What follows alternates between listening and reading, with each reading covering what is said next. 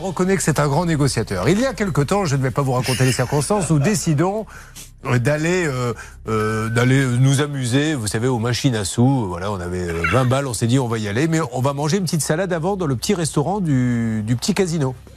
Et on appelle et on nous dit c'est complet. Donc je raccroche, je dis Hervé c'est complet. Et là Hervé dit non non non c'est pas complet, laisse-moi faire. Il prend le téléphone et tel quel.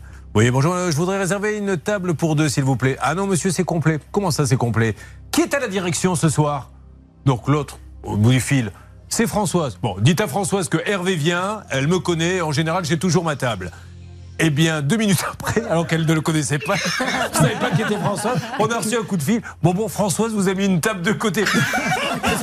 Françoise, dans le doute, s'est dit bon, vu qu'il le dit fermement sur Hervé, je dois le connaître, c'est peut-être un cousin, donc mettez-lui une table. Et on a fait la table comme ça. Et elle nous a offert un ah, oui, oui, oui, Et alors, du coup, après, elle m'a reconnu, donc on a eu le droit à un petit. voilà, écoutez, c'est fait.